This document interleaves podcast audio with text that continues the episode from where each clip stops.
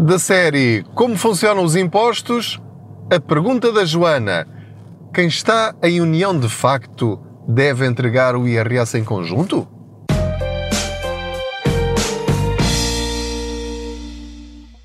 Olá, eu sou o Pedro Anderson, jornalista especializado em finanças pessoais e aproveito as minhas viagens de carro para falar consigo sobre dinheiro. Neste instante estou aqui parado no semáforo, portanto estou aqui à espera do verde e eh, quero aproveitar então para, nesta viagem, responder à pergunta da Joana, que vive em Guimarães e que vive junta com o namorado e que tem uma dúvida sobre como entregar o IRS, ou seja, qual é a forma de rentabilizar a entrega do IRS, se deve entregar em conjunto ou separada. Vamos ouvir a pergunta. Uh, boa noite. Uh, antes de mais, queria agradecer toda a dedicação que tem, que tem com os seus ouvintes e, e os conteúdos que partilha e que tanto mudaram a minha vida. Uh, agora vamos então à pergunta. Uh, esta pergunta quase até tenho um bocadinho de vergonha de fazer, porque não sei se é uma dúvida legítima ou se devia perguntar no outro lado qualquer. Mas uh, eu vivo com o meu namorado já há quase dois anos. Uh, portanto, acho que vamos fazer o tempo mínimo de, para sermos considerados união de facto. E eu gostava de saber se há alguma vantagem económica uh, nisso. Quer dizer, uh, ou seja, não querendo para já casar, acha que vale a pena declarar que estamos em união de facto e por isso fazer o IRS juntos? Ou então ser solteira e fazer o IRS sozinha? Obrigada! Ora, muito bem, enquanto a Joana fez a pergunta, o semáforo passou a verde e, portanto, vamos aqui avançar para a resposta. Olha, o outro semáforo agora vai ficar vermelho outra vez. Muito bem, Joana. Em primeiro lugar, muito obrigado por ter enviado a sua pergunta em áudio. Para mim é um prazer ouvir a vossa voz. Porque, de facto, a minha intenção aqui é responder às vossas dúvidas. Eh, às vezes eu tento adivinhar quais são os temas que mais vos interessam, mas a ideia é mesmo esta: partilhar informação que seja útil. Ora, no caso da Joana, a pergunta vem muito a tempo porque ainda não fez dois anos que estão juntos, ela e o namorado. E este é o primeiro ponto essencial. Ou seja, de acordo com a lei, a partir do momento em que duas pessoas vivem juntas, e agora atenção a este detalhe, na mesma morada fiscal, passam a ter os mesmos direitos em termos de impostos, IRS e eventualmente outros, do que pessoas formalmente casadas. Ora, isto é muito importante porque podem ter muitas vantagens por entregar, neste caso, o IRS em conjunto. Acontece que há muitos casais, casais no sentido de pessoas que vivem juntas, não no sentido do casamento, que eh, se calhar até estão juntos há mais de dois anos, mas que um ainda tem a morada fiscal na casa dos pais, por exemplo, ou na, na casa que têm individualmente, e portanto aí já é um bocadinho mais complicado. O que eu quero dizer com isto é que, por uma questão meramente burocrática, de preguiça ou uh, falta de informação, nunca mudaram a morada fiscal, acham que não tem problema nenhum ou querem proteger-se, entre aspas, de alguma maneira, para o caso da coisa não correr muito bem, é só uma experiência e, portanto, mais vale não mudar já para, para a mesma morada fiscal do outro eh, e podem estar a perder direitos importantes. A Joana pergunta, mas eh, tem alguma vantagem em fazer isso? Bem, já lhe vou falar das vantagens, mas antes de, de ir por aí, posso dizer-lhes que pelo menos havia uma alternativa, não sei se neste momento ainda é aceito. Tem de ligar para as finanças, é o 217 206 707. Se não apanhou a primeira, é só fazer pausa aí no, no, episódio do podcast, andar uns segundinhos para trás e apontar outra vez. Mas eu vou dizer novamente: 217 206 707. Repare como eu até sei de cor o número de apoio da, das finanças, é o apoio ao cliente das finanças, o apoio ao, ao, contribuinte. Estou a falar aqui um bocadinho mais devagar porque vou mudar aqui de faixa, já estou a fazer o pisca e agora vou avançar aqui para outra via. Uh, liga para lá e pergunta: olha, uh, eu vivo junto com outra pessoa uh, há mais de dois anos, mas não temos ainda a morada fiscal. Eu posso ainda usar a declaração da junta de freguesia sob compromisso de honra de que vivemos juntos? E qual é o procedimento? Como é que eu faço? Eu entrego onde? Pronto, veja quais são as informações mais atualizadas. Sei que, uh, e até fiz a reportagem na altura, há algum tempo uh, numa altura em que havia alguma polémica em relação a isso, uh, bastava ir à junta de freguesia e assinar um documento sob compromisso de honra de que já viviam juntos há mais de dois anos naquela morada fiscal e depois entregavam IRS e, caso fossem chamados para uma inspeção, porque aquilo ia dar uma divergência, não é? Porque não, como não tem a morada fiscal igual, dá uma divergência lá nos serviços, no algoritmo do, do programa das finanças, e eram chamados um, à repartição e eh, tinham de apresentar esse documento e pronto, e apresentando o documento eles aceitavam e passavam a receber o reembolso, a declaração de IRS era validada e portanto tudo corria bem. Agora, respondendo especificamente à pergunta da Joana, há vantagens nisso? Claro que sim. Eu diria que em 95% dos casos há vantagem em entregar o IRS em conjunto não é em 100% dos casos. Ou seja, vai ter sempre de simular, é simples. É só simular a entrega isoladamente um, isoladamente o outro e vê a soma que dá. Depois entregam em conjunto e vê a soma que dá, o resultado final do reembolso da simulação. E depois decidem qual das duas opções escolhem e depois fazem o que quiserem ao dinheiro, dividem e vai para uma conta conjunta, enfim, partindo do princípio que o valor do reembolso da entrega em conjunto é superior à soma de, das duas entregas individuais. De uma forma muito simples, qual é a vantagem de entregar em conjunto? E isto aplica-se também a todos os casados. O facto de alguém estar casado não significa que tenha de entregar em conjunto é uma opção e pode mudar todos os anos. Todos os anos deve simular as duas situações. Os dois em, em isoladamente e os dois em conjunto. E comparar sempre. Não estão a divorciar-se perante as finanças se não entregarem em conjunto. Não tem nada a ver. É uma opção que o Estado dá. Qual é a vantagem de entregar então em conjunto? Cada pessoa, cada contribuinte, ao entregar a declaração de IRS, de acordo com o valor bruto e total dos rendimentos do ano anterior, tem de pagar uma determinada taxa de IRS. Agora vou dizer uns valores aos calhas, pode ser 16, 18, 20, 23, 28, 30, 35, 39, 40, enfim. Cada um deles, se tiver rendimentos diferentes, vai pagar uma taxa diferente. Para além disso, o Estado permite apresentar deduções. Por exemplo, eu posso ter um problema de saúde e a minha mulher não ter. E, portanto, eu vou ter muitas deduções de saúde.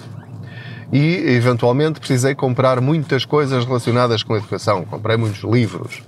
Uh, ou tenho uh, um, um, familiar, um pai ou uma mãe uh, num lar e também tenho essas despesas. E portanto, eu posso apresentar muitas despesas e a minha mulher não, quase não tem despesas nenhumas. Então o que é que vai acontecer? Eu, por exemplo, posso ter rendimentos baixos e muitas despesas. E eu só vou receber no máximo de reembolso aquilo que eu retive na fonte. Aquilo que eu descontei no meu salário para o Estado, ainda antes de receber o meu salário líquido, a minha empresa enviou para as finanças aquela parte que o Estado prevê que eu devo pagar. Só que ainda sem as deduções, sem os descontos das despesas que eu fiz, com o meu número de contribuinte.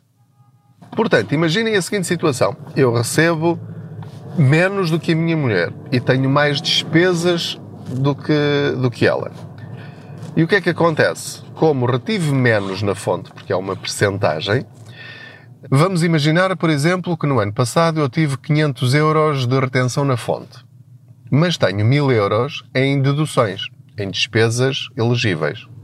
O que é que vai acontecer quando eu entregar o meu IRS? Eu apresento 1000 euros de despesas, mas como só tive 500 euros de retenção na fonte, o máximo que eu vou receber de reembolso são 500 euros. É tão simples quanto isto. Nunca ninguém vai receber mais de reembolso do que aquilo que reteve na fonte, mesmo que apresente 50 mil euros em despesas. Ok? Ficou claro? Ótimo. Agora vamos imaginar a situação inversa. A minha mulher fez uh, retenção na fonte de uh, eh, 3 mil euros. E, no entanto, só tem uh, eh, 500 euros em deduções. Ela só vai receber, vai, vai, ter de, de, pagar o IRS, mas não vai conseguir descontar muito. Portanto, vai eventualmente até pagar, não, não sabemos, ou, ou receber de reembolso muito pouco. Porquê? Porque não tem despesas para apresentar. Então, qual é a vantagem de, em união de facto, ou casados apresentando em conjunto, o que é que vai acontecer? Somam tudo, somam as retenções da fonte dos dois, somam os rendimentos dos dois, os rendimentos brutos, e somam as deduções, as despesas dos dois. E é tudo rachado ao meio. O que quer dizer que, por exemplo, se um ganha mais do que o outro, somando os rendimentos e dividindo por dois, pode acontecer pagar IRS por uma taxa de um escalão inferior. Por um euro, eu posso subir de escalão. E em vez de pagar 26%, vou pagar só 24 ou 23 ou 22. Estão a ver a vantagem disto? É que é tudo a rachar. E rachando, baixa a média do que quer que seja, neste caso dos rendimentos, ehm, e pode fazer com que baixe de escalão. E aí aumenta o reembolso, porque vai ter de pagar menos imposto. Por outro lado, ao somar as deduções dos dois, vai abater a totalidade das deduções no montante a pagar. Neste caso, não, não é a dividir as deduções pelos dois, é a soma das deduções de todos, dos dois. E isso é igualmente uma enorme vantagem em entregar isoladamente, porque podem ir buscar muito mais deduções e dessa forma aumentar o reembolso, porque a dedução depois de calcular o imposto a pagar, é subtraído o valor das despesas. E depois a soma que dá, a soma neste caso, a subtração que dá, é o valor que vai ter de pagar de imposto. A, essa, a esse resultado, o que é que vai acontecer? Vai abater ao valor que os dois retiveram na fonte no ano passado. E portanto, se já pagaram uh, o correspondente ao longo do ano anterior na retenção da fonte, agora fazendo este cálculo, tudo o que pagaram a mais vão receber de reembolso. O reembolso é apenas a devolução do dinheiro que pagaram a mais no ano anterior na retenção da fonte, neste caso na soma dos dois e não apenas de cada um individualmente. Joana, eu espero ter respondido à, à sua questão. Eh, os impostos não são uma coisa fácil de perceber, mas eu, eu acho que desta forma simples, pelo menos este detalhe de, da entrega em conjunto ou separado ficou mais ou menos clara.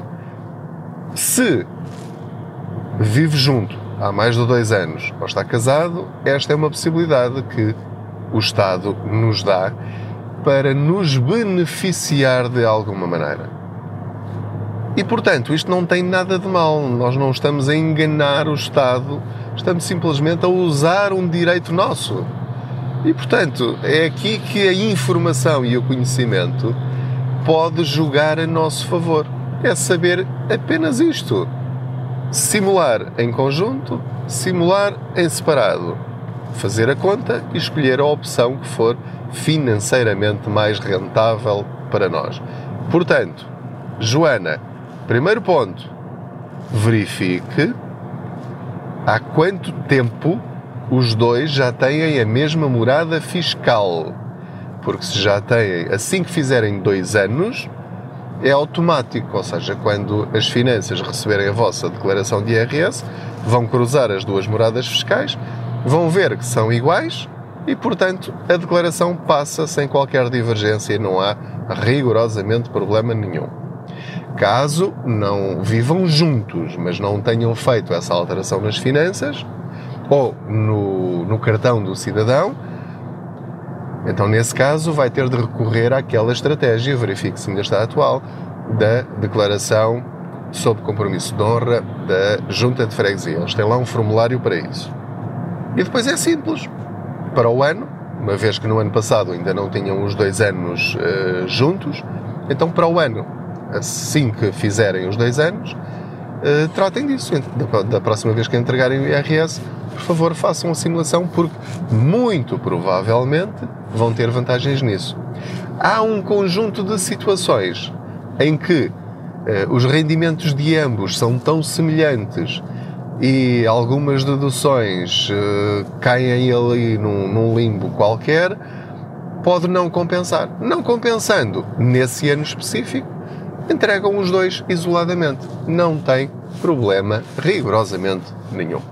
Muito obrigado pela sua companhia. Não se esqueça de subscrever este podcast clicando aí em follow se estiver em inglês ou seguir se estiver em português. Se estiver a ouvir no Spotify, no SoundCloud ou no iTunes, não se esqueça também de classificar aí, há de haver um, um botãozinho qualquer para dar as suas estrelinhas, de 1 a 5. Dê as estrelinhas que entender. Não sou egoísta, e partilhe esta informação com outros, porque pode fazer a diferença na vida financeira de muitos dos seus amigos, familiares e conhecidos.